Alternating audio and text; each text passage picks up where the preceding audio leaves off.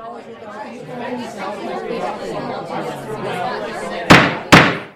right, my lords, we shall begin.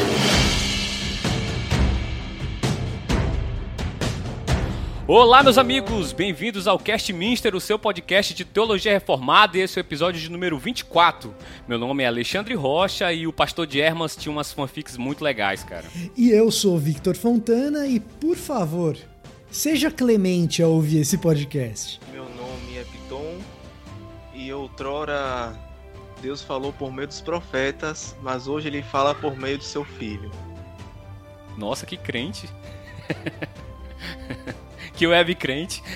Só sensacionista vai entender essa aqui. Só sensacionista vai entender. Meu nome é Renan e eu sempre preferi o canon de Gêmeos. Putz! Nossa, mano! Putz! Mas não era o Saga? É, o irmão dele.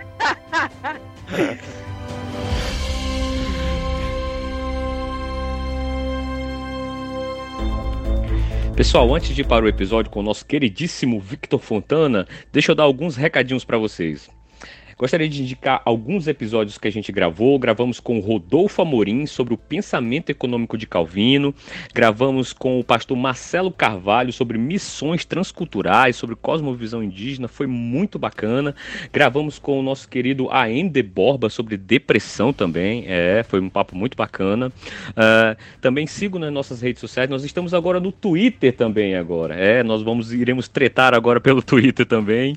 Estamos no Facebook, estamos no Instagram, temos o nosso grupinho no Telegram, estamos no Deezer, no Spotify, estamos em todo canto, cara. Só nos procurar que vocês nos encontram. Queria mandar um abraço também para o Eduardo Calandula, lá de Uambo, acho que é o Uambo que pronuncia, na África.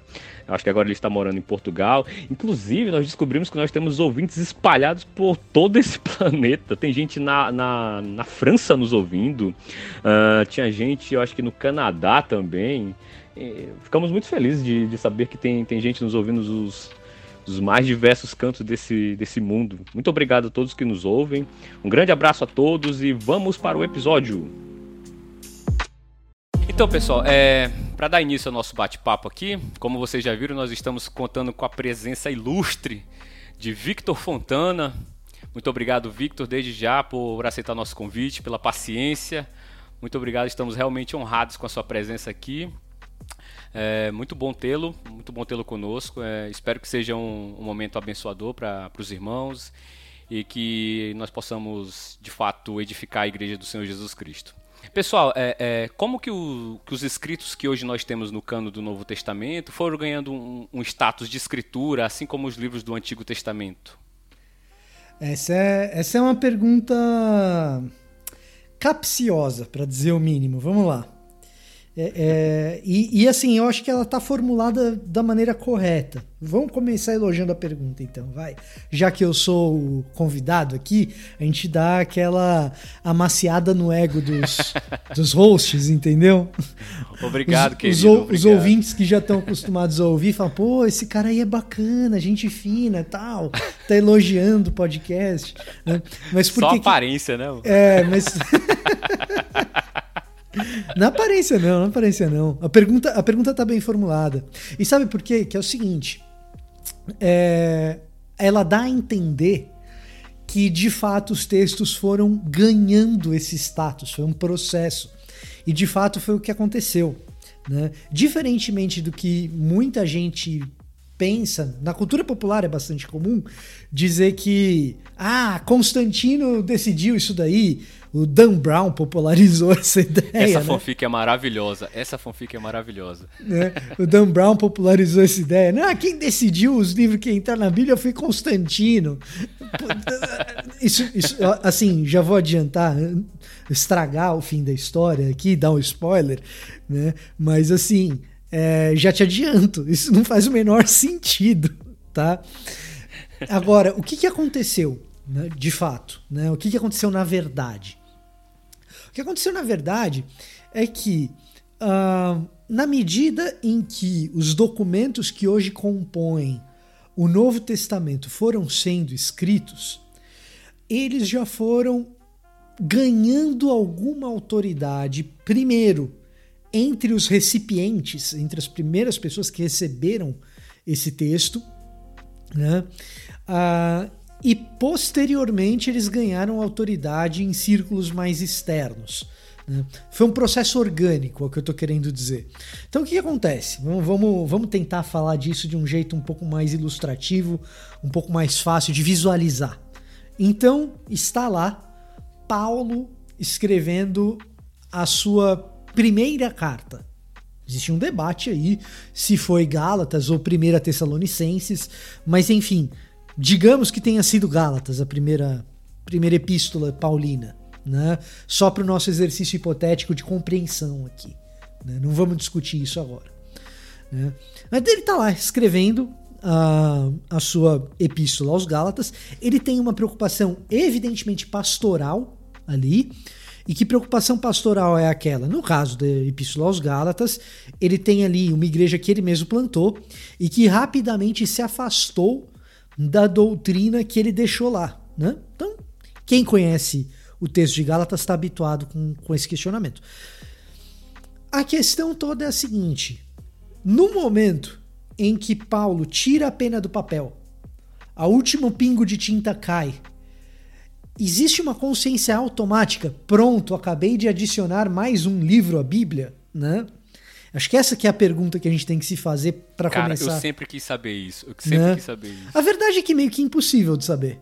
A gente vai ter que perguntar para Paulo na Nova Jerusalém. Ah, tá, pra, beleza. Para saber, para saber se ele tinha essa consciência, né? É, o que me parece bastante claro é, é que as comunidades que receberam essas cartas tinham essa consciência. E eu acho difícil que Paulo, tendo instruído essas igrejas, não tivessem. O que eu estou querendo dizer com tinham essa consciência? Uh, tinham a consciência de que aquele era um documento autoritativo, um documento de importância tamanha e que a, e que a importância desse documento suplantava as questões locais da igreja, porque rapidamente essas igrejas que receberam essas cartas de Paulo sentiram a necessidade de copiá-las e distribuir entre outras igrejas. Né? Esse simples. Uh, uh, essa simples ação de sentir uma necessidade de pegar, opa, isso daqui é importante o suficiente para eu precisar copiar e compartilhar com outras igrejas que estão geograficamente distantes. E a gente não está falando de e-mail aqui, a gente está falando da antiguidade. Antiguidade clássica, com as estradas romanas, muito boas e pavimentadas, mas ainda assim antiguidade. Ou seja, existia um investimento, inclusive financeiro, para que esses documentos se espalhassem entre as outras igrejas. Aos poucos, a autoridade desses documentos apostólicos né, é, acaba. A, a, essa autoridade acaba sendo atestada dentro do, da própria Bíblia, dentro do, dos próprios escritos de outros documentos do Novo Testamento, mais especificamente aqui eu estou falando de segunda de Pedro, né? Quando Pedro equipara o ensino apostólico escrito nas cartas de Paulo principalmente, mas na pena dos outros apóstolos também, né? quando ele compara o ensino apostólico com o ensino dos profetas. Né? Ali a gente percebe, opa, já existe uma espécie de equiparação dos documentos do Novo Testamento, em termos autoritativos, aos documentos do Antigo Testamento. Então aquela comunidade ali pelo ano 60, 70, 80, a data da redação de Segunda de Pedro é extremamente debatida, né? Mas na altura em que Pedro escreve a sua segunda epístola, nessa altura do tempo, né? E se Pedro de fato é o autor, a gente está falando de um documento bastante antigo dentro do Novo Testamento. Nessa altura do campeonato, o ensino apostólico já é colocado para a par com o ensino dos profetas do Antigo Testamento. Isso não significa que já existia um cânon, uma lista de livros, né? Que isso vai sendo desenvolvido posteriormente. Mas prim um primeiro reconhecimento de autoridade dos documentos apostólicos impede igualdade com os documentos do Antigo Testamento, no próprio cânon do Novo Testamento a gente já encontra. Né? E aí a gente pode delimitar essa, esse período de organização de listas, de quais livros entram, quais livros não deveriam entrar, uh, onde tem autoridade, onde não tem, como que isso funciona. É, a gente pode dizer que isso vai acontecendo e se desenvolvendo de maneira orgânica e não tão intencional entre os dois Clementes, né? Entre o Clemente de Roma e o Clemente de Alexandria. Então, o Clemente de Roma lá no primeiro século, comecinho dos pais da igreja e tal, e Clemente de Alexandria lá nos anos 300 e pouco, tá? Então, nesse período, a gente vê diversas manifestações de pais da igreja e de alunos dos apóstolos que conferem aos documentos apostólicos, que hoje nós chamamos de Novo Testamento, é, autoridade similar à do Antigo Testamento. Isso já começa já em 2 de Pedro, mas logo depois a gente começa a ver alguns outros é, pais da igreja conversando sobre listas daquilo que seria é, considerado o livro dos cristãos. Lamentavelmente, a história do cânon organizado ela se inicia quando eu digo cânon organizado tipo lista de livros né lamentavelmente essa a, a, ideia de lista de livros ela se inicia num capítulo um tanto obscuro da, da história do cristianismo que é o marcionismo né Marcion ou Marcião é o primeiro que sente a necessidade de estabelecer um set fechado de, de livros porque Marcion, na verdade, está inaugurando uma nova religião que despreza o sete de livros do Antigo Testamento. Né? Então, esse primeiro sete de livros vem com Marcião, né? mas que é considerado herege pela igreja, porque ele descarta o Antigo Testamento. Aliás, ele faz um negócio muito esquisito. Não sei se vocês sabem disso, mas Marcião tem um evangelho próprio dele mesmo, né? que é uma espécie de cópia do evangelho de Lucas descartando qualquer simpatia com o Antigo Testamento. Não sei se vocês, vocês sabiam dessa como história. Como assim, mano? Como é. assim?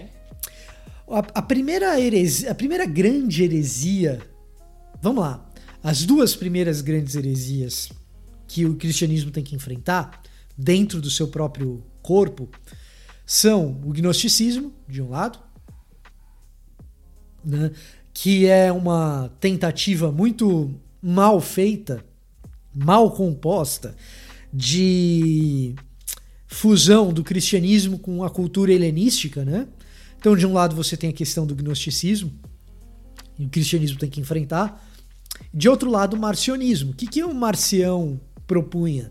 O Marcião propunha que o Deus do Novo Testamento, dos documentos apostólicos, é um Deus diferente do Deus revelado no Antigo Testamento.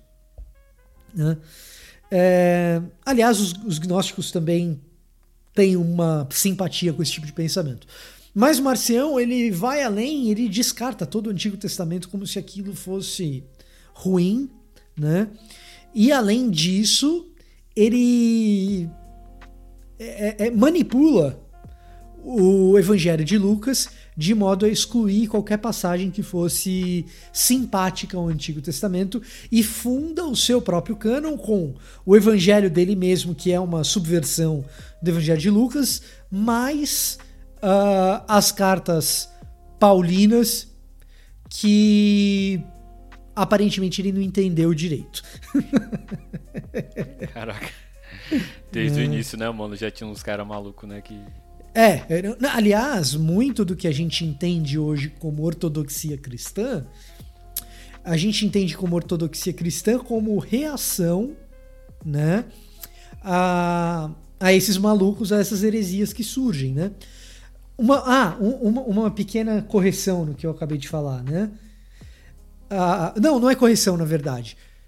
É, na verdade, é só um adendo. Né? A gente está falando então de um evangelho que substitui os quatro evangelhos, que é o evangelho de Marcião, mais as cartas paulinas. Então ele exclui ah, dessa. Ele exclui desses sete de livros dele, né?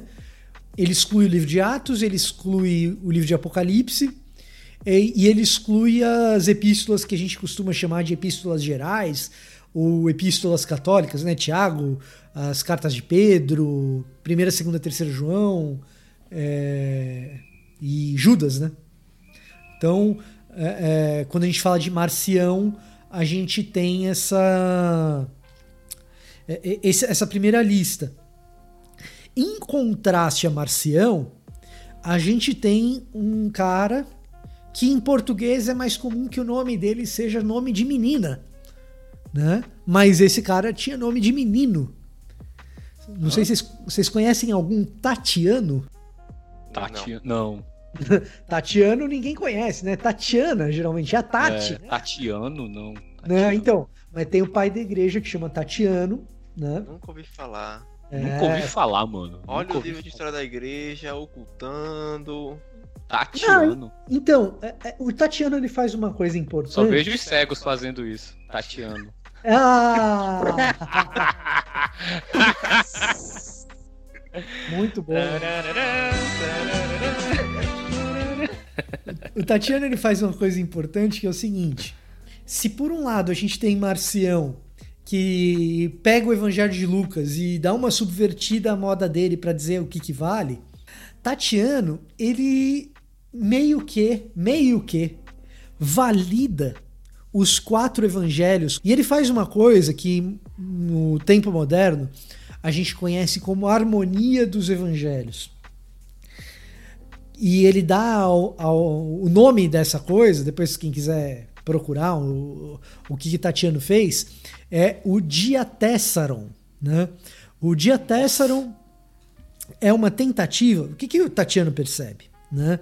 Que os quatro evangelhos eles narram histórias diferentes, às vezes narram as mesmas histórias, mas com informações complementares, às vezes informações conflitantes. Então ele procura estabelecer uma espécie de harmonia dos quatro evangelhos em um só documento. E esse documento é o Dia Tessaron, tá? Por que, que isso é importante? Porque a gente percebe que ah, já por volta do ano 150 existe uma consciência de que os quatro evangelhos, Mateus, Marcos, Lucas e João, são percebidos, pelo menos por Tatiano, mas também pela comunidade da qual Tatiano faz parte na Síria, né? E de, de certo modo do cristianismo como um todo, que Mateus, Marcos, Lucas e João são aqueles evangelhos que detêm validade entre aqueles cristãos, certo? E isso começa a responder para a gente por que será que os livros que estão no Novo Testamento são esses? A gente começa a rebater um pouco da ideia do Dan Brown. Como que a gente combate um pouco a ideia do Dan Brown? Dan Brown fala: não, tem um monte de documento que ficou de fora. Nesse aspecto, ele tem razão. E quem decidiu isso foi Constantino. Nesse aspecto, ele está errado.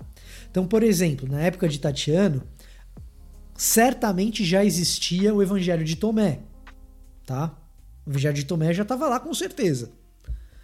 A gente não sabe a idade do Evangelho de Tomé, se ele é mais antigo que que os nossos evangelhos canônicos ou se ele é mais recente do que os nossos evangelhos canônicos. Existe uma boa evidência, é, uma razoável evidência, eu diria, ah, de que o Evangelho de Tomé é dependente de Mateus, então provavelmente ele é posterior ah, aos nossos evangelhos canônicos, mas na época de Tatiano é certeza que o Evangelho de Tomé estava por ali. Só que ele escolhe trabalhar com Mateus, Marcos, Lucas e João. E Tatiano não é de que século, ô Victor? Tatiano é ano 150 mais ou menos. Tá? Ah, tá. Tatiano é ano 150 mais ou menos. É, O Diatessaron, a gente não tem a data definida dele, mas a gente sabe que ele é composto uh, uh, depois do retorno dele para a Síria. Então a gente está falando entre os anos 160 e 175, talvez. Tatiano ele foi discípulo de Justino Mártir, né? Então, uh, quando a gente fala de Justino Mártir, né, também é importante dizer, uh, Justino Mártir ele não fez uma lista, um cânon, né? Mas nos escritos de Justino Mártir, você vê que ele dialoga muito é, com os documentos apostólicos que nós temos, então com, com Gálatas, com 1 Coríntios, com, com Corpus Paulino de maneira geral, né? É, ele sim com 1 de Pedro, né? E como o Justino Mártir tem uma doutrina sobre o Logos, a gente entende que pelo menos alusões ao Evangelho de João, Justino Mártir também faz. Então, embora não tivesse uma lista oficial, parece que Justino Mártir, que é ano 140, sei lá, alguma coisa assim, né? É... A gente já percebe que ali existe um conjunto de documentos que consensualmente entre os cristãos parece ser os documentos que são aceitáveis. Né? Então, primeira de Pedro ele usa, Atos ele usa, o Corpus Paulino de maneira geral ele usa, e aí você pega o discípulo de Justino Mártir, que é, que é Tatiano, usa os quatro evangelhos e não usa Tomé. Então você percebe que, embora não tenha todo mundo se reunido num, num, numa assembleia e decidido, esse aqui são os livros que, que valem, de maneira orgânica a gente já começa a perceber ao longo da história da igreja que determinados documentos têm autoridade equivalente aos documentos do Antigo Testamento. E, para nossa alegria, já diriam aqueles meninos do meme do YouTube, esse conjunto de documentos é o conjunto de documentos que nós temos hoje uh, no nosso Novo Testamento. Talvez você possa argumentar é, algum debate em relação à segunda de Pedro, algum debate em relação a Hebreus, né? Mas de maneira geral, são os documentos que nós temos. E se tiver debate, não é debate para adicionar apócrifo, é debate para retirar segunda de Pedro tal, mas também em posição minoritária, né? A maioria aceita aí segunda de Pedro numa boa, né? Uh, então assim, é, nesse período entre os dois Clementes, entre o Clemente de Roma e o Clemente de Alexandria, a gente começa a perceber uh, que nos escritos dessa galera começam a aparecer essas coisas um tratamento a respeito dos evangelhos, um tratamento a respeito das epístolas paulinas como sendo autoritativo. E por fim, nesse mesmo período, a gente tem é, o, o que a gente chama de cânon muratório ou fragmento muratório, que esse sim é uma espécie de, de livro que carrega mais ou menos uh, os 27 livros do, do Novo Testamento.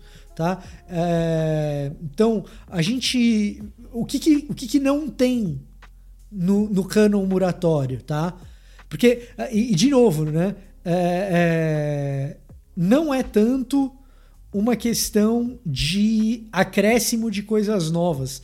Mas é uma questão de debate do que está faltando. Mas no cânon muratório, a gente tem pedacinhos de Mateus e de Marcos, pedacinhos de 1 João, então a gente não sabe se ali está tudo de Mateus e Marcos e de 1 de João, né?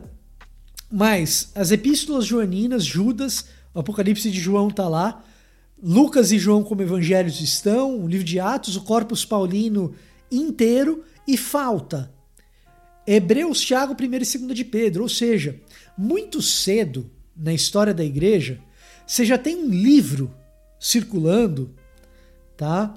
É, que é muito parecido com, com o nosso cânon atual. Com a adição, com a adição uh, de dois livros que são apócrifos, no caso do canon muratório, tá?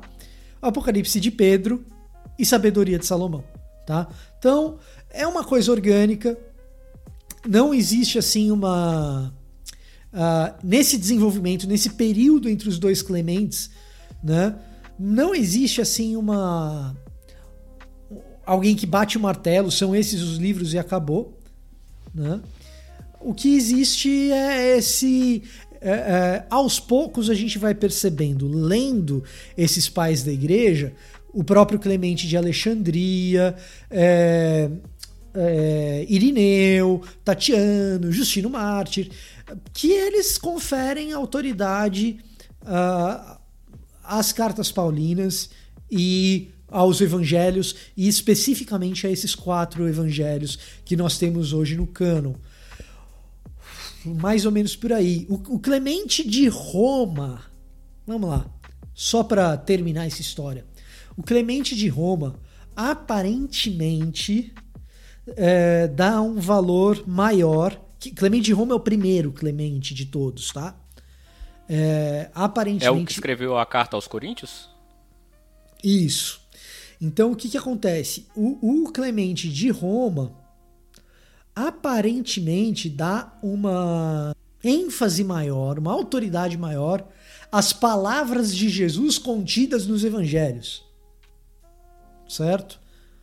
Mas ele não chega a discutir a autoridade da escritura tal, então é difícil navegar pensando só em Clemente de Roma. Mas o que é importante perceber é que entre os dois Clementes o que existe é um processo orgânico de aceitação e reconhecimento da autoridade desses livros que nós conhecemos hoje como os livros canônicos do Novo Testamento. Entendi. Mas quando você falou aí de Clemente, aí dá mais ênfase, no caso, nas palavras de Jesus, é aquele lance de uma galera que que acha que é, é, as, as, palavras de Jesus teriam mais autoridades do que, sei lá, de Paulo, por exemplo?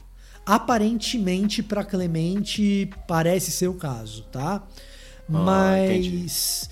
Uh, uh, ele não escreve um tratado sobre isso, entendeu? Uhum. Então é interpretação da maneira como Clemente está escrevendo. Então, assim, não, não, não dá para. Assim, não dá para pra cravar nada, nem para bater martelo em cima disso daí. Os 27 livros, então, do Novo Testamento, a questão. Ô, Vitor, é, você falou sobre a, a questão da segunda carta de Pedro. Eu fiquei com curiosidade para saber qual foi a, a questão que colocou em xeque a, a entrada dela, da, dessa carta no cano.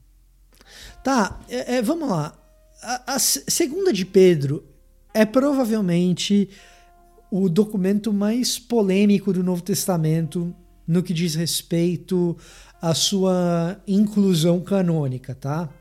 Isso tanto na patrística, né, quanto na exegese moderna tem gente que torce o nariz para a segunda de Pedro. No caso da exegese moderna, por exemplo, uh, o Ernest Käsemann, né? O Ernesto, o homem do queijo, né? Para traduzir aí a, do alemão aí o nome do cara, né? O Ernest Kesman é um cara, por exemplo, que coloca bastante em questionamento Segunda de Pedro e tal, né?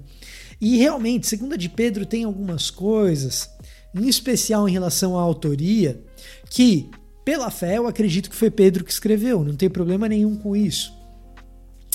Mas que uh, uh, tem alguns desafios em relação à autoria que precisam ser superados. Como, por exemplo, a questão é, dele já ter acesso a um corpus paulino. Pedro morreu muito cedo. Né? É, Pedro morre muito cedo no primeiro século. Na altura do campeonato, que Pedro ainda está vivo, já tinha um conjunto de cartas de Paulo circulando. É difícil acreditar nisso. Né? A probabilidade é pequena. Então, alguns vão dizer o seguinte: não, não foi Pedro que escreveu a segunda de Pedro. E aí, você pega a escatologia presente no capítulo 3 de segunda de Pedro, é uma escatologia que ela é, é, ela é um pouquinho difícil de engolir. Então tem muita gente que torce o nariz para ela. Agora, a maioria aceita. Né? Além da maioria aceitar, é, ah, outra, outra coisa que uh, você pega na, na, segunda carta de Pedro, que é um desafio, né? Uh, o estilo literário da segunda carta de Pedro, segunda de Pedro faz uso de um, de um estilo, de um recurso estilístico chamado asianismo, que é um tanto estranho que um pescador uh, da Galileia saiba utilizar. Que é uma espécie de literatura meio cortesã, uma coisa meio. É, é, uma coisa meio das elites, assim, sabe? Um jeito meio empolado de escrever. É, é, imagina que alguém te escreve uma carta hoje em dia e você vê pela carta que tem um jeito de escrever meio juridiquês, todo empolado, que tem palavras como doravante, por exemplo. Né? Fulano de tal, doravante, não sei o quê. Pô, quem usa doravante? Só um advogado usa doravante. Né? Fazendo uma comparação meio esdrúxula só, é, é, didática, essa comparação que eu estou fazendo com, com o doravante é meramente didática, tá? Mas o, o asianismo né, é um jeito de escrever uh, que é muito peculiar dos círculos mais elitizados da antiguidade clássica. É estranho que um cara como Pedro tenha utilizado isso.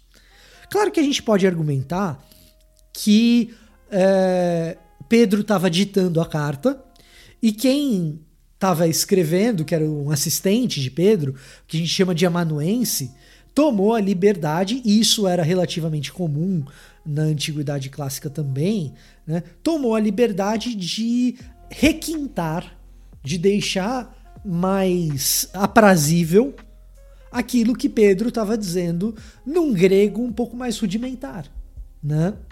Então tem questões de linguagem ali também. Ah, Pedro jamais poderia ter escrito isso. Outra coisa que pode ter acontecido é Pedro ter aprendido. No final da vida, ele aprendeu a escrever desse jeito, por que não? Entendeu?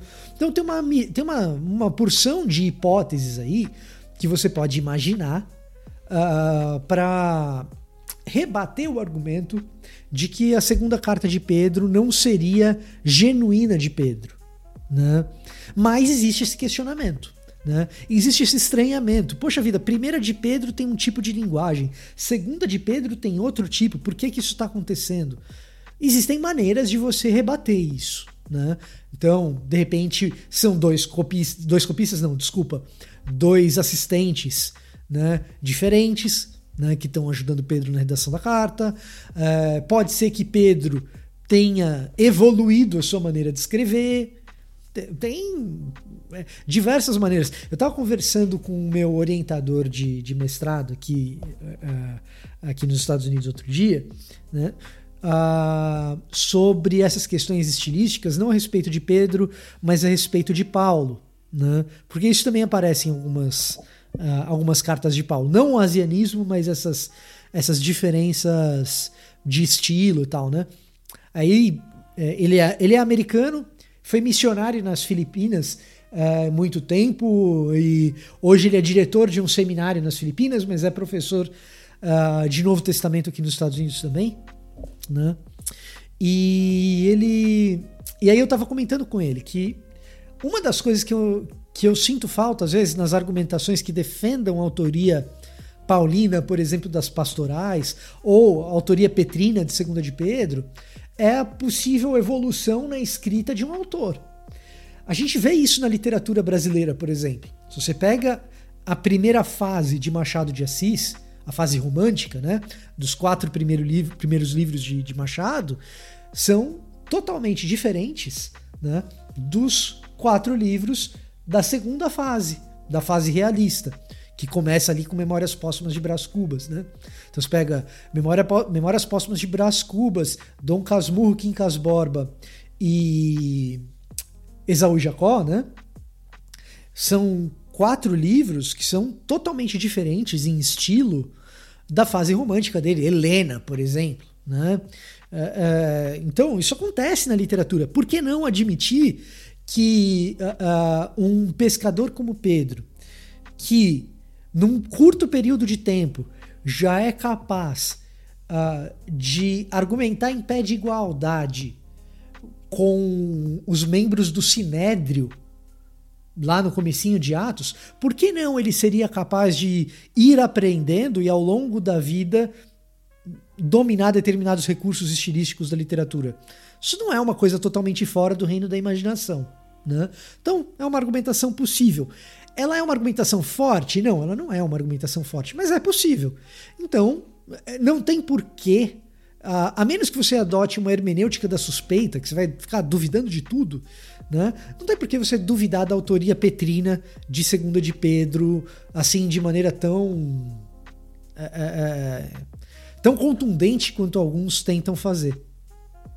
Foi claro? Ô, ô Victor, é, é, é, eu não quero entrar mais nessa questão do. Não quero aprofundar tanto nessa questão da, de, de 2 Pedro, mas assim, para cada argumento que se levantam contra a, a autoria de Pedro, existe um contra-argumento que, que tenta. É, que você falou a respeito do.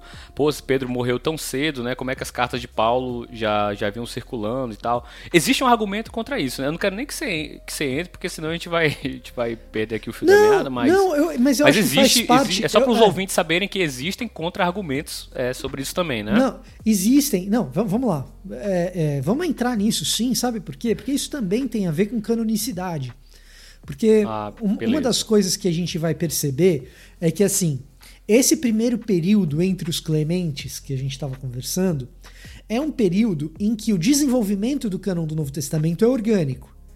O segundo período, que é o período dos é, concílios ecumênicos, esse desenvolvimento deixa de ser orgânico e passa a ser sistêmico.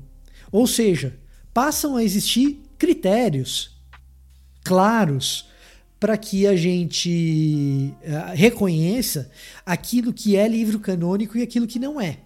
Entre esses critérios claros, a autoria uh, apostólica desses documentos, ou seja, a autoria desses documentos por parte de gente que testemunhou a ressurreição de Jesus, que testemunhou o ministério de Jesus, passa a ser é, uma, um critério importante tá?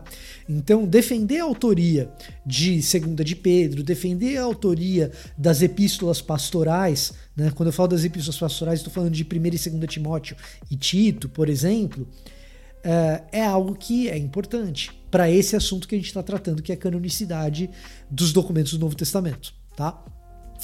Quando a gente fala de Segunda de Pedro, é, em relação à circulação do corpus paulino, primeiro, que a gente tem que saber aqui. Quando o cara vai lá e coloca em questionamento a autoria petrina de Segunda de Pedro, dizendo, poxa, mas o Corpus Paulino já estava circulando, às vezes esse argumento é colocado de maneira a dar a entender que as cartas de Paulo já estavam inteiras, circulando em conjunto por um monte de igrejas. Tá? É, e é impossível que Pedro já tivesse acesso a isso. Né? E, e, e, geralmente os argumentos vão nessa linha. Mas quem disse isso? Uhum. Que as cartas de Paulo já estavam todas juntas circulando integralmente num corpo sozinho uh, em todas as igrejas? Não. O que Pedro diz a respeito de Paulo é que ele tem conhecimento das cartas de Paulo. E ponto. É só isso que está lá em 2 de Pedro. Uhum. Né? Uhum. Então, o que, que acontece? Essa, esse argumento a respeito da circulação uh, do Corpus Paulino é um argumento é, é, que quer assumir que Pedro está assumindo algo que de fato ele não assume na sua carta. Entendeu? Então, na verdade, tudo que Pedro precisaria era ter conhecimento a respeito de duas ou três cartas de Paulo. Entendeu? Não precisa. Sim, sim, sim. Né? Ele não precisaria que todo o corpus paulino estivesse já circulando e fosse de comum conhecimento de toda a igreja na Ásia Menor e no sul da Europa. E uma coisa que a gente sabe por causa de Colossenses, né? isso é uma coisa importante. Uma coisa que a gente sabe por causa de Colossenses é que muito rapidamente as cartas de Paulo já eram copiadas e transmitidas a outras igrejas. Então, é, é é, essa uh, como é que eu posso dizer? Essa pressuposição, tá? De que a afirmação de 2 Pedro 3,16, quando Pedro diz que é, é, quando Pedro busca autoridade, e é isso que Pedro está fazendo, buscando autoridade a respeito do evangelho em todas as cartas de Paulo, não quer dizer que todas as cartas de Paulo já tinham sido escritas. Todas as cartas de Paulo até aquele momento. Né? Sim, sim, sim. Né? Então, então, então, assim, tem. De novo, de novo, são argumentos fortes Olha, nem muito para um lado, nem muito para o outro. Tem muita especulação dos dois lados. Agora, a não ser que você adote uma hermenêutica que suspeita de tudo, você, aí você pode ter algum motivo para ficar suspeitando. Né? Agora, se você quer ser uma pessoa razoável e tentar pensar em todas as hipóteses, é perfeitamente plausível achar que segunda de Pedro foi redigida por Pedro, ou ao menos ditada por Pedro e redigida por um assistente. Sim, sim. Bom, sensacional, mano. Sensacional. Pronto, ouvintes, é, acho que já deu para sanar boa parte das dúvidas a respeito de 2 Pedro, né? Os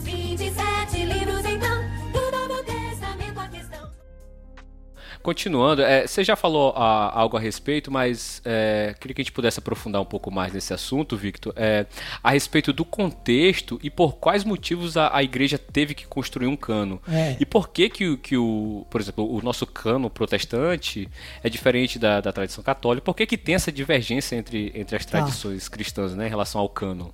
Tá, vamos lá, vamos lá. Uh, vamos começar pela necessidade da construção de um cânon, da oficialização de um cânon. Né? Uh, assim, olha só. Lembra que eu tinha que falado, entre os clementes, a gente tem uma abordagem orgânica dos livros do Novo Testamento. A partir de Eusébio, né? Então, de Eusébio para frente, começa a aparecer algo mais sistêmico. Né? E a verdade é a seguinte: a necessidade veio por causa do desejo de inclusão de outros livros, do desejo de inclusão de revelações, por causa de movimentos heréticos. Né? Então, aliás, na história da igreja, meio que isso é uma tônica constante. Né? Então, por que, que é necessário uh, você desenvolver uma doutrina da, de Cristo, uma cristologia? Porque começam a falar bobeira a respeito de Cristo. Né? Então, você precisa desenvolver uma doutrina sistêmica, sistemática a esse respeito. Né? A trindade é a mesma coisa. A palavra trindade não aparece no texto bíblico mas você precisa desenvolver uma doutrina da Trindade consistente porque tem um monte de gente falando bobagem a respeito dela, né? E a respeito do cânon, a mesma coisa. Aparentemente, a, a besteira começa já em Márcio, quando ele já corrompe de cara os evangelhos. Aí depois de Márcio, você tem Montanos, o montanismo, uh, que é o desejo de incluir novas revelações, né? E ali já começa a surgir, olha, a gente precisa perceber que o ensino apostólico ele tem um valor definitivo a respeito do que é revelação, uma doutrina da revelação. Então, o montanismo, em grande parte, uh, ele é responsável por essa uh, uh, pelo surgimento de um sentimento dessa necessidade, né? Vocês estão familiarizados com o que é o montanismo, não? Cara, eu lembro de eu ter lido no é, história, é, acho que é a história da teologia cristã do, do Roger Olson, mas e... faz tempo pra caramba. É. Não, então vamos lá. Mais. Então vamos lá. Então, é, na Ásia Menor, né, na Frígia, né, uh, um grupo de pessoas começam a seguir um camarada chamado Montanos e por isso montanismo. Não confundir com montanismo, tá? Não, não é para não tem, não é heresia, não é heresia escalar o Everest, tá? Só é insensato. Você pode perder um dedo, né? Um é, braço. É, pode, pode morrer, tem muita gente que morre. né? escalar o Kilimanjaro, né? enfim. Né? Não é montanhismo, montanismo, tá? É, é, qual que era a ideia dessa seita? Porque foi uma seita mesmo, né? É, é dentro da, do cristianismo, né? uma seita que aceitava novas profecias. A ideia de, é, é a, a, ideia de uma nova profecia no segundo século, né? com novas, profe novas revelações proféticas. Qualquer semelhança com qualquer coisa que você veja hoje por aí. Eu não queria falar nada. Eu não queria falar nada. Essa associação é bastante comum, essa que vocês pensaram. Tá? Essa associação ela, ela é bastante comum né? Sim. Uh, e muito rapidamente esse movimento é, é considerado um movimento herético. Mas ali você, como você tem gente falando de uma nova revelação, claro que acaba sendo necessário você reafirmar o valor autoritativo daquilo que é revelação de fato. Então, é, é uma crescente de uma necessidade de uma sistematização do que, que é cânon de fato. E aí, com a organização do cristianismo, em especial com a organização do cristianismo romano, essas sistematizações, esses concílios, eles vão ficando mais fáceis é, é, é mais fácil você organizar um concílio e bater martelo sobre as coisas. Então, o período de Eusébio em diante passa a assistir, assistir no sentido de ver, né? É, o surgimento desses diversos concílios que vão batendo martelos a respeito ah, daquilo que é considerado livro com caráter de revelação. E eles acabam decidindo a favor daqueles livros que o cristianismo, no seu princípio, já nos pais da igreja, vinham considerando como livros canônicos. Né? Então, toda aquela eh, organicidade do período entre os dois Clementes acaba sendo observado e oficializado no período a partir de Eusébio. Mais especificamente, talvez principalmente, no Concílio da Laodiceia, que é uh, quando, nos, nas suas diversas decisões, né, que são chamadas, eh, essas, essas decisões são chamadas de decisões canônicas, né, são as decisões, os cânones, né, entre elas, o cânone 59 decreta que somente uh, os livros canônicos deveriam ser lidos em voz alta na igreja. Tá?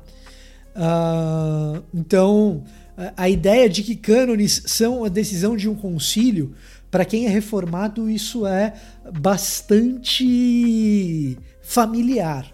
Para quem não é reformado, isso pode ser estranho, mas o cânone é, são as decisões em um concílio. Isso é bastante famoso no ambiente reformado por causa dos famosos cânones de Dort. Sim. Né? É, o sínodo de Dort, né? E aí no cânon 59, na decisão de número 59, define-se quais são os livros que podem ser lidos em voz alta, tá? Uh, então, assim, o, a gente falar dos livros canônicos vai aparecer aí principalmente com uma decisão sistêmica, batendo martelo, que vale para todo mundo, é, etc.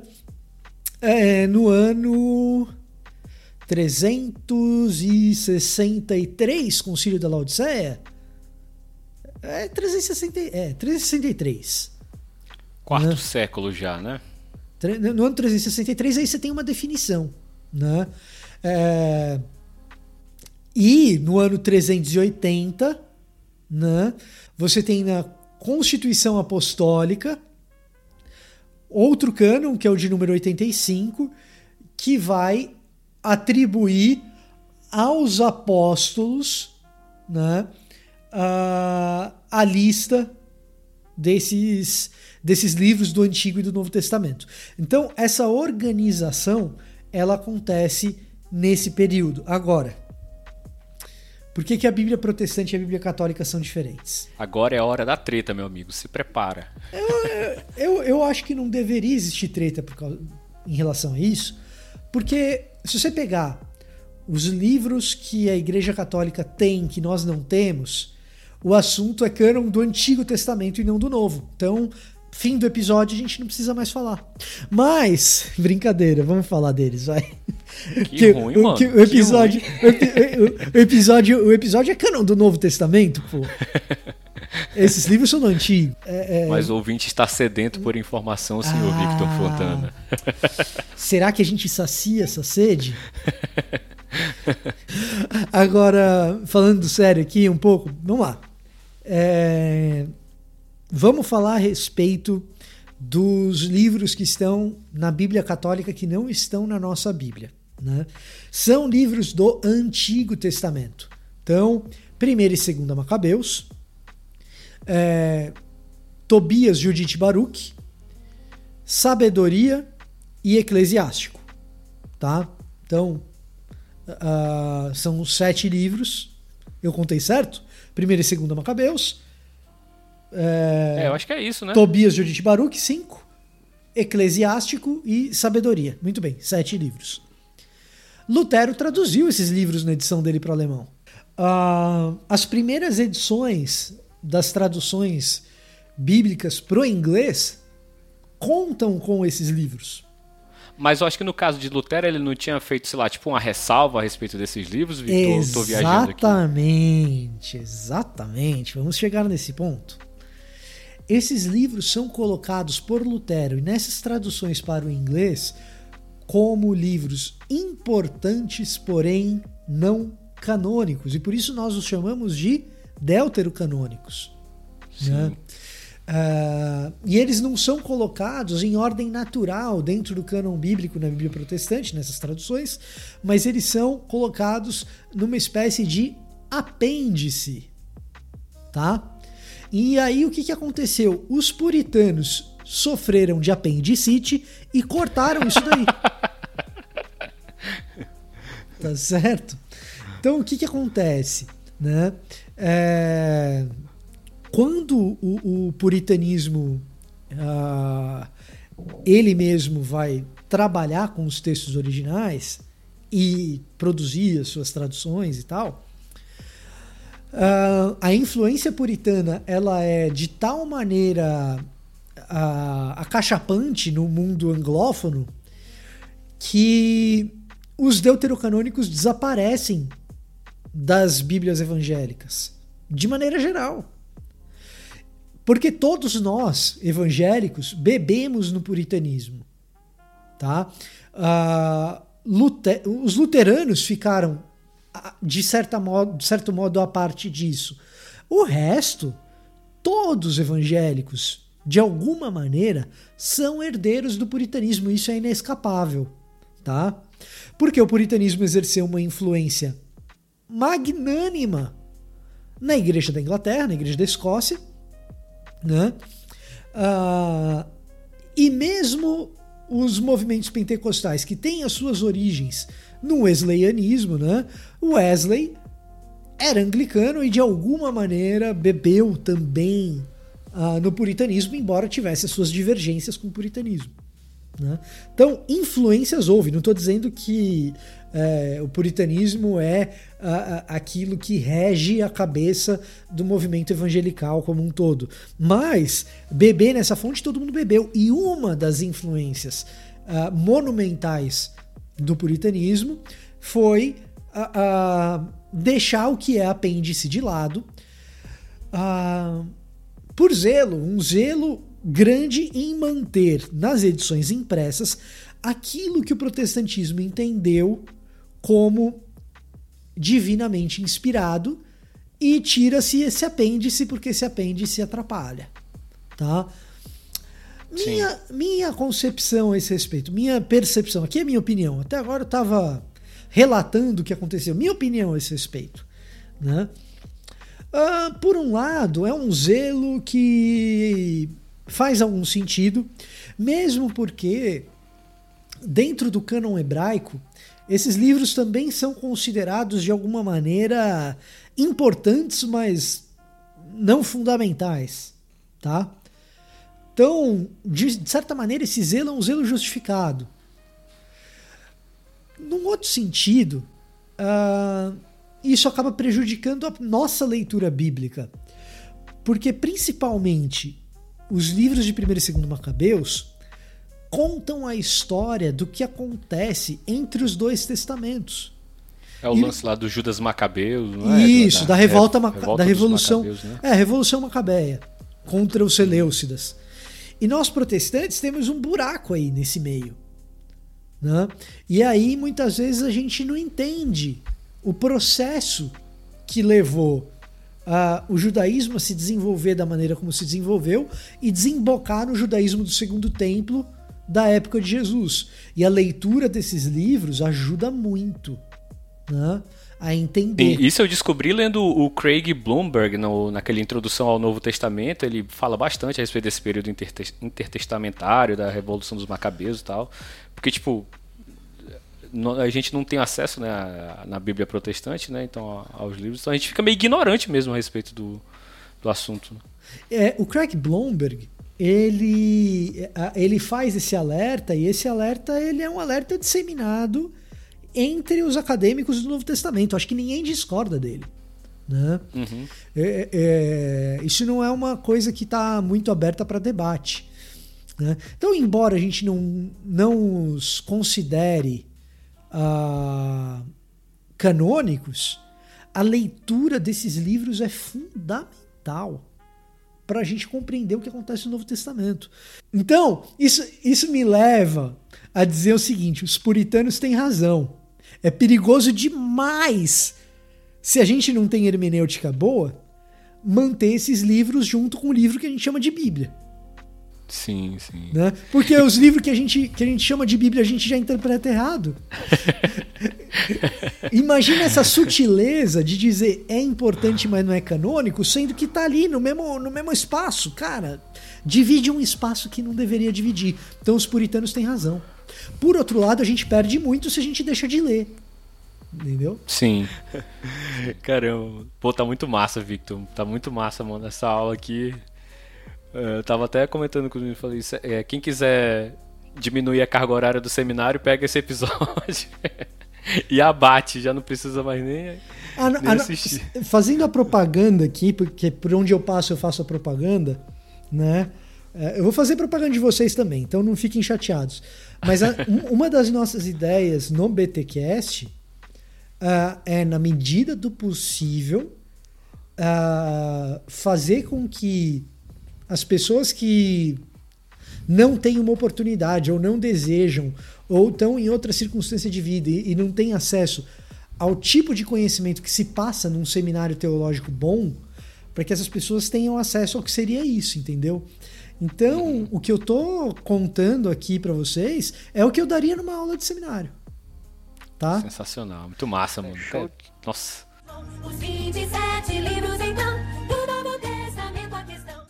então pessoal, como o papo está muito bacana, vamos continuar aqui. Victor, assim, em termos de, de documentação histórica, é como a gente pode é, atestar a confiabilidade dos escritos do Novo Testamento? Então, olha só. É... Depende do que a gente quer dizer com documentação histórica, tá? E o que a gente quer dizer com confiabilidade. Aí o cara que é mais conservador já tá falando, ó, oh, esse liberal, falando, não, calma, calma. Não, não se desespere. Não, não me abandone. Não me desespere. Então, olha só. O cara é... percebe quando o cara é velho, mano. O cara lança um Daniela Mercury. Provavelmente do Quem primeiro conhece disco. Daniela Mercury? Só o pessoal de 30 pra cima, mano. Provavelmente do primeiro disco. Isso não é a cor da cidade, isso é antes. Do primeiro LP. É, do primeiro long play, isso aí. Que eu não posso ficar então, olha só, tô falando para você que eu sou soteropolitano. Você pode não acreditar pelo meu sotaque, mas eu sou.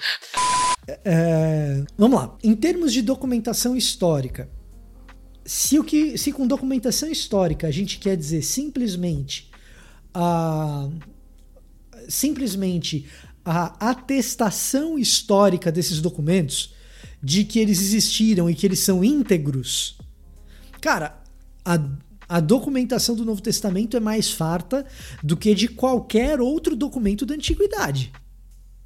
Tá? Então, assim, é, a quantidade de manuscritos que você tem é um absurdo. Isso é em torno é, de que? Uns 5 mil, né? 5 mil? Ah, não sei dizer quantos, mas é muita coisa. É muita coisa e é diferente. Pode falar, pode falar ainda. A respeito disso aí, é correto dizer que existem é, poucos escritos acerca de Platão, Aristóteles, etc., comparado com o Novo Testamento? É correto dizer que se nós fizéssemos, se existisse um interesse uh, da cultura ocidental em fazer uma busca pelo Platão histórico, seria muito mais difícil da gente desenhar o que seria esse Platão histórico do que desenhar o que é o Jesus histórico. Mas acontece Toma. que a gente tem três buscas pelo Jesus histórico e nenhuma pelo Platão histórico. tá? Então é, é correto dizer isso.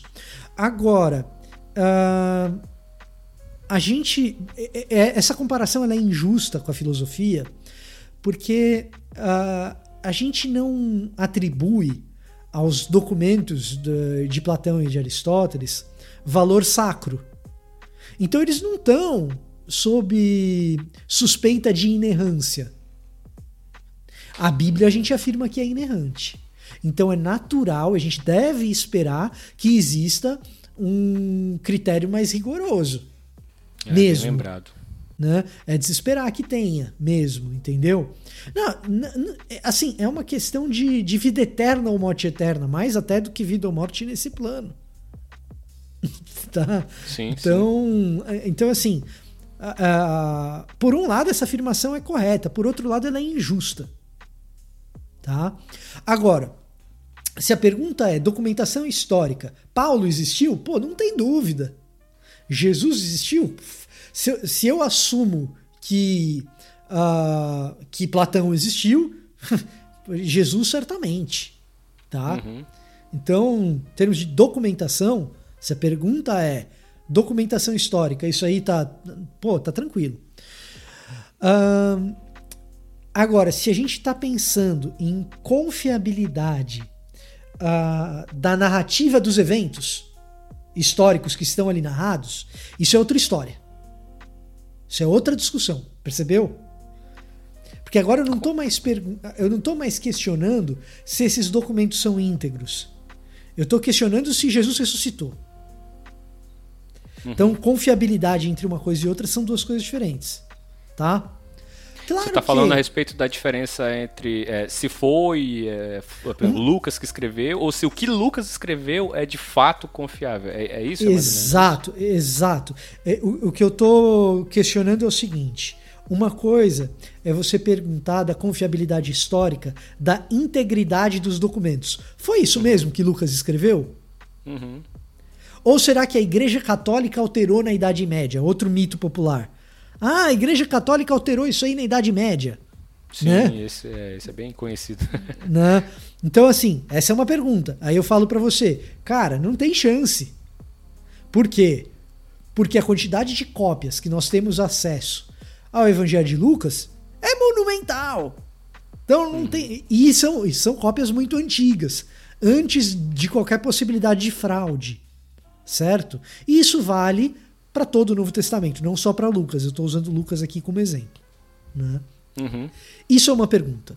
Agora, os eventos na narrados por Lucas são historicamente confiáveis? Uhum. Jesus multiplicou peixe mesmo? Jesus ressuscitou? Né? Uhum. É, isso é outra pergunta. E para essa pergunta, é, a resposta que eu posso dar é a seguinte: a desconstrução desses eventos é pouco confiável. Agora, é, afirmar que a gente pode, com precisão historiográfica, traçar cada um dos detalhes do que os evangelhos narram Isso não é verdade. Então tem uma boa dose do que os evangelhos dizem que nós aceitamos por fé. Uhum. Percebe? É... Agora, em termos Que também gerais... não tem problema, né? E também não tem problema. Não, o que, o que é maravilhoso. Uhum. Pelo contrário, teria problema, teria problema se a gente só cresce porque é autoevidente. Uhum. Bem-aventurados os que não viram e creram. Alguém disse isso, não lembro quem foi. Sim. Né? Sim, então, é, pelo contrário, é, é- é importante tá? É, que a gente tenha coisas que a gente precisa aceitar pela fé. Outra coisa que a gente precisa é, pontuar, uma questão hermenêutica, será que é justo ah, colocar os evangelhos em xeque por causa de parâmetros definidos pela historiografia moderna? Ou seja, esperar de Mateus, de Marcos, de Lucas, eh, de João, uma precisão na narrativa que a gente espera de um historiador moderno? Era assim que se fazia história na antiguidade? Né? Eita, Isso é- eita. Isso é outra eita. discussão grande. Né? Isso é outra discussão grande. Não, e, e é importante, sabe por quê? Porque a gente sabe, por exemplo, que Marcos, é, e isso sob o testemunho de Papias, outro dos pais da igreja, que Marcos ele relata o evangelho conforme lhe foi contado por Pedro, não necessariamente na ordem dos acontecimentos. E isso era uma coisa que a gente esperaria de um autor moderno. Que se respeitasse a ordem dos, dos acontecimentos, por exemplo. E aí, quando a gente compara Marcos com Mateus com Lucas e faz a mesma leitura dos três, você fala assim: poxa, mas parece que, uma- que as coisas estão fora de ordem. Sim, elas estão. De propósito. Uhum. Tá? Então, tem coisas aí que são importantes. Agora, vamos lá. Confiabilidade dos eventos históricos do Novo Testamento. Ressurreição, por exemplo. Ah, eu sou levado a crer, e isso rende um outro podcast que vocês podem me chamar depois para eu, eu fazer com vocês. Olha, eu me Opa, convidando. opa. Olha, Não, eu me já tá mais que convidando convidado. já, tá Descaradamente. Registrado, meu caro. Agora, se Né? arregar, vai ficar muito feio. Mas assim, é, afirmar a confiabilidade histórica da ressurreição de Jesus, usando historiografia moderna, não é nenhum absurdo. Nenhum absurdo. Afirmar que a ressurreição de Jesus é o evento que melhor explica alguns dos acontecimentos posteriores à sua morte não é nenhum absurdo. né? E, e quem tiver mais cu- curiosidade, aí eu vou te desrespeitar. Eu vou falar da, da bibliografia agora. não vou falar só no final, não. Manda bala. Não, mas, mas se quiser consultar, em português, A Ressurreição do Filho de Deus, do N.T. Wright, né? Ou para quem quiser ah, uma outra, uma visão alternativa, a do Tom Wright, é o James Dunn, ah, Jesus Remembered, né? Que é uma série aí de origens do cristianismo do Jimmy Dunn, né? Em que os dois, nesses dois livros, cada um deles à sua maneira, usam os mesmos argumentos para defender, não apenas para defender, mas para explicar porque muito provavelmente a ressurreição é a melhor explicação para alguns dos acontecimentos posteriores à morte de Jesus. Que é muito difícil explicar algumas coisas que factualmente e objetivamente a gente sabe que aconteceram sem que tivesse havido ressurreição. Por Então- exemplo, Victor, poderia dar exemplo, pelo menos um exemplo de- desses eventos posteriores à ressurreição? Posso, posso dar exemplo. É, uma coisa que era comum na antiguidade é que se fizesse uma dupla cerimônia fúnebre, tá? Ah, na antiguidade, especificamente entre os judeus, tá? Isso era é, específico ah, no judaísmo. Que se fizesse uma dupla cerimônia fúnebre. Uma quando a pessoa morre e outra um ano depois. Uhum. Era de se esperar que, se há tantas testemunhas ah, do, da ressurreição de Jesus Cristo, como os cristãos afirmavam, a principal oposição que surgisse fosse: mas espera aí, teve um segundo funeral. Hum. Mas nunca houve. Ninguém Uhum. levanta essa hipótese de que houve um segundo funeral. Sim, Tá. sim, sim. Caramba. Então, então essa, essa é uma delas. Tem outras tantas aí. Né? Não e sabia assim, disso. essa, essa sozinha, ela não é tão forte. Pô, é é sim, eu forte. achei forte, mano. Eu Ela é achei forte, mas assim, ela não é, ela não é definitiva. Mas você junta essa com outra, com outra, com outra, com outra. Você, você junta uma mais ou menos forte com outras quatro ou cinco que são mais ou menos fortes, aí o conjunto, você fala, pô, já começa a ficar muito difícil duvidar. Uhum. Né? Quando, é, quando alguém com, com, é, duvidar, eu vou usar essa carta. né? Agora, leia a ressurreição do Filho de Deus, está em português. Beleza. James Dunn, né? Não, esse é o N.T. Wright. Ah, sim, sim, sim, sim. Esse é o N.T. Wright. É, é um livretinho de umas mil páginas.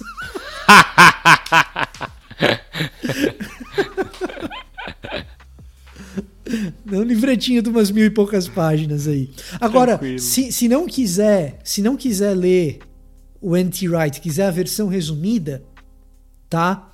É, dessas coisas que o N.T. Wright faz, é, tem um livro do William Lane Craig que se chama Em Guarda, tá? Hum, eu, eu eu acho que tenho. tem, eu acho que tem em português também isso daí. Tem. Acho que saiu pela Vida Nova, se eu não me engano. Tá. Um dos capítulos ah, do, do Em Guarda é sobre a ressurreição e ele usa exatamente os argumentos do N.T. Wright e cita o N.T. Wright e traduz isso para uma linguagem mais popular. Então, se você quiser a versão acadêmica, eu recomendo ir na fonte. Agora, se você quiser uma versão mais rápida para usar como apologética, aí a versão do William Lane Craig eu acho que pode ser mais útil. Já dá pra lacrar legal, né? Já, já, já dá pra fazer uns posts de Instagram. Mas aí você cita o N.T. Wright e não o William Lane Craig, porque é o verdadeiro autor da, da argumentação. Que na, que na verdade, que na verdade, é, o que o N.T. Wright faz é deixar o argumento do Jimmy Dunn mais, mais sofisticado do ponto de vista historiográfico. Mas em alguns dos pontos eu acho o Jimmy Dunn superior, por isso que eu tô deixando os dois aqui. Ó, o cara já tá fazendo uma análise dos dois livros, mano. Cara, cara é um monstro. Então. Então é isso. De confiabilidade, eu acho que é isso. Assim, de verdade, assim. Tem, tem muita coisa pra ter dúvida, sabe? Tem muita coisa que a gente aceita pela fé, mas não a confiabilidade do que tá no Novo Testamento. Tem muita, tem muita evidência do que tá lá é confiável, sabe?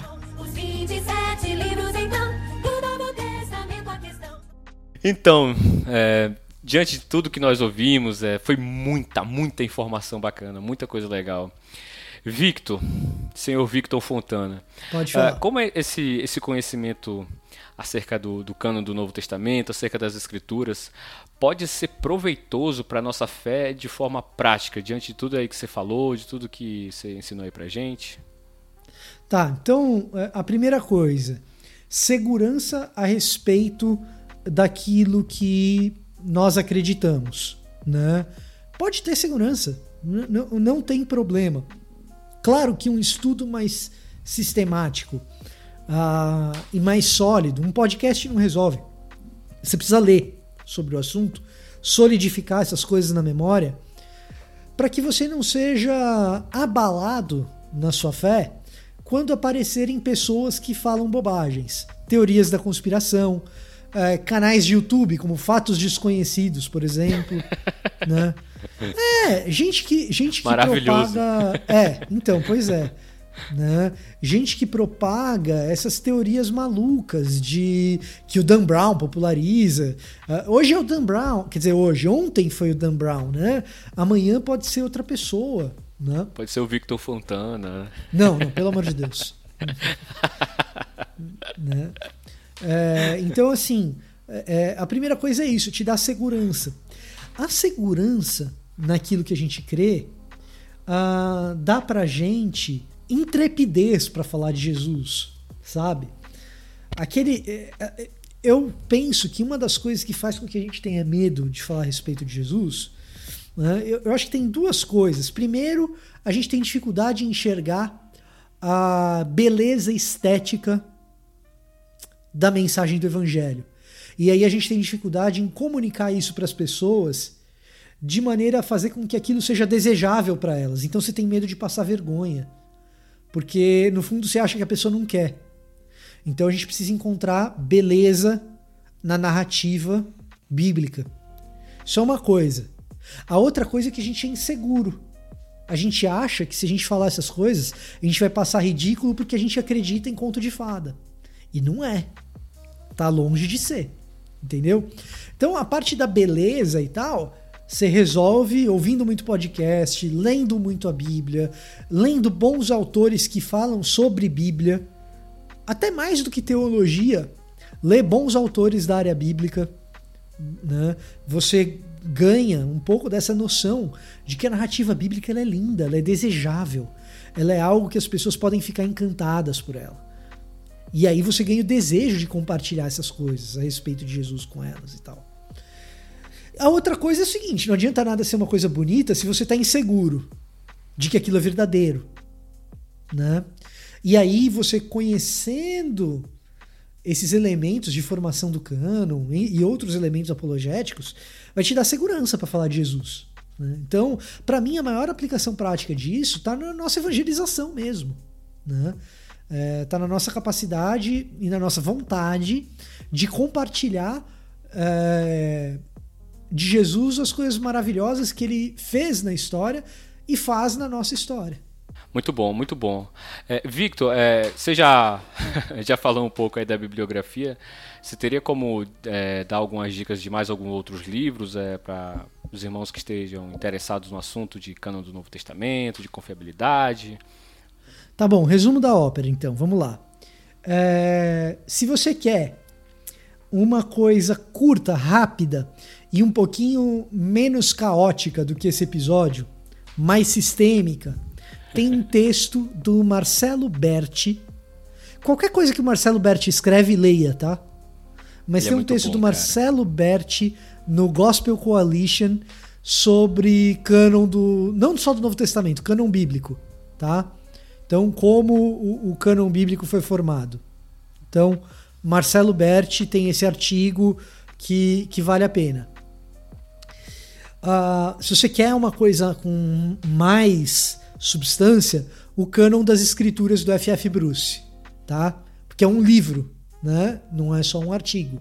Não que o Marcelo Berti não tenha substância, é que é uma substância de um artigo. Né? Uhum. Então, um livro inteiro, isso aqui é o cânon das escrituras do F.F. Bruce.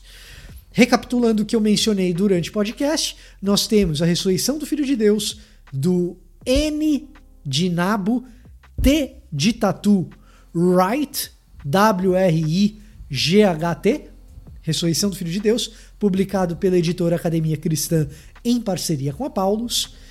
Uh, e Jesus Remembered, né, o Jesus Relembrado, do James D.G. Dunn, carinhosamente conhecido no ambiente teológico como Jimmy, Jimmy Dunn. Tá? Então, eh, recomendação bibliográfica é essa. Outro cara que foi mencionado no podcast que vale a pena ler tudo que, esses cara, que esse cara escreve é o tal do Craig Blomberg. Craig Blomberg também escreve sobre a confiabilidade do Novo Testamento, entre outros assuntos, e qualquer coisa que o Craig Blomberg escreva vale a pena ler. Se você tem o domínio do idioma inglês, ele escreve bastante, então a literatura é bastante farta. Você tem livro aí para ler até o fim da vida. Muito bom, muito bom, muito bom. Quero agradecer mais uma vez ao Victor Fontana. Muito obrigado, Victor, pela, pela disposição, pelo tempo que você dispensou aí pra gente, cara. Foi muito bacana mesmo. Desculpa aí os contratempos que nós tivemos aí no, no início da, da gravação. É, deixa, faz um jabá aí do, de onde o pessoal pode te encontrar, cara. Então vocês me encontram uh, no bibotalk.com. Você que gosta de podcast, você pode acompanhar o Cast Minster, mas pode também acompanhar o BTcast, Teologia, o Nosso Esporte. Né? Fui gentilmente cedido pelo Rodrigo Bibo aqui para estar nesse programa. Né? Manda um abraço Você... nosso pro, pro Bibo. Mando, Está também convidado se ele quiser um dia aparecer por aqui. Pode deixar que eu mando. Se o seu negócio é YouTube, você vai em youtube.com e digita lá Victor Fontana que você encontra um monte de vídeo meu. E na Wikipédia, se você digitar Victor Fontana, você vai encontrar o governador do estado de Santa Catarina, já falecido. não sou eu, tá, gente? Eu não sou político, tá bom? Eu vou fazer esse teste. Tá, tá certo? Não sou catarinense. É, não sou político, eu sou outro Victor Fontana que ainda está vivo.